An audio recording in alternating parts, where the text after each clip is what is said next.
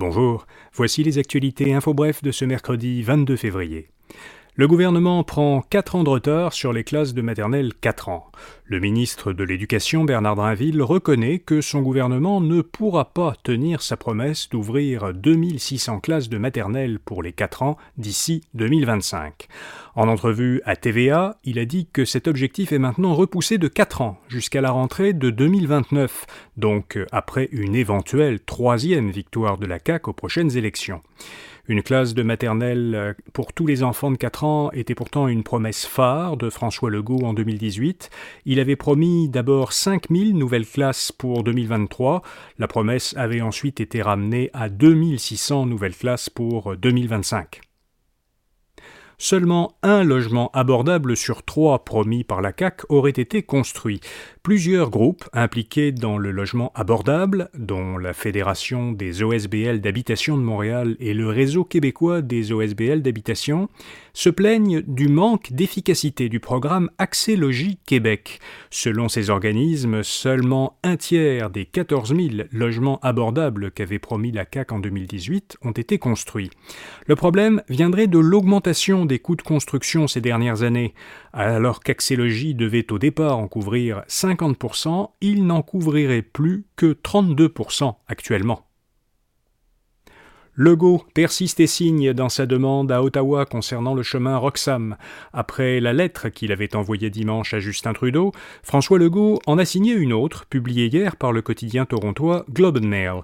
Le Premier ministre québécois y explique pourquoi il juge que le Québec ne peut plus continuer à recevoir de demandeurs d'asile qui arrivent de manière irrégulière. Il demande de relocaliser vers d'autres provinces tous les nouveaux demandeurs d'asile qui arriveront au Québec de façon irrégulière pendant les prochains mois, le temps que le Québec reprenne son souffle, écrit-il dans sa lettre ouverte. Legault demande aussi à Ottawa d'accélérer l'émission de permis de travail à ces immigrants et d'accélérer aussi le traitement de leurs demandes de statut de réfugiés. La Russie suspend sa participation au dernier traité antinucléaire qui est encore en vigueur. Le traité New Start avait été signé en 2010 entre les États-Unis et la Russie. Les deux pays s'y étaient engagés à limiter chacun à 1550 leur nombre de missiles nucléaires qu'on appelle stratégiques, c'est-à-dire de longue portée, et aussi à permettre à l'autre pays de venir faire des inspections liées au traité. Or, dans un discours, hier, le président russe Vladimir Poutine a annoncé qu'il suspend la participation de son pays au traité. Dans le même discours, il a présenté la guerre en Ukraine comme nécessaire pour se défendre contre une menace existentielle que l'Occident ferait peser sur la Russie. Et puis, un ancien chef mexicain de la lutte anti-drogue est reconnu lui-même coupable de trafic de drogue.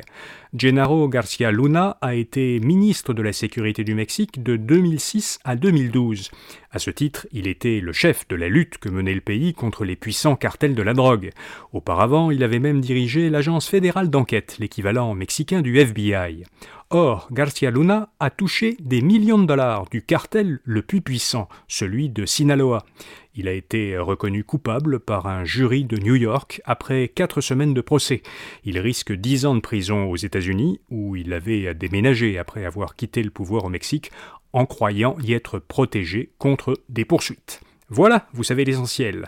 Pour euh, les principales nouvelles économiques et financières, écoutez notre autre balado, Info Bref Affaires. Rendez-vous demain matin pour d'autres actualités Info Bref. Bonne journée.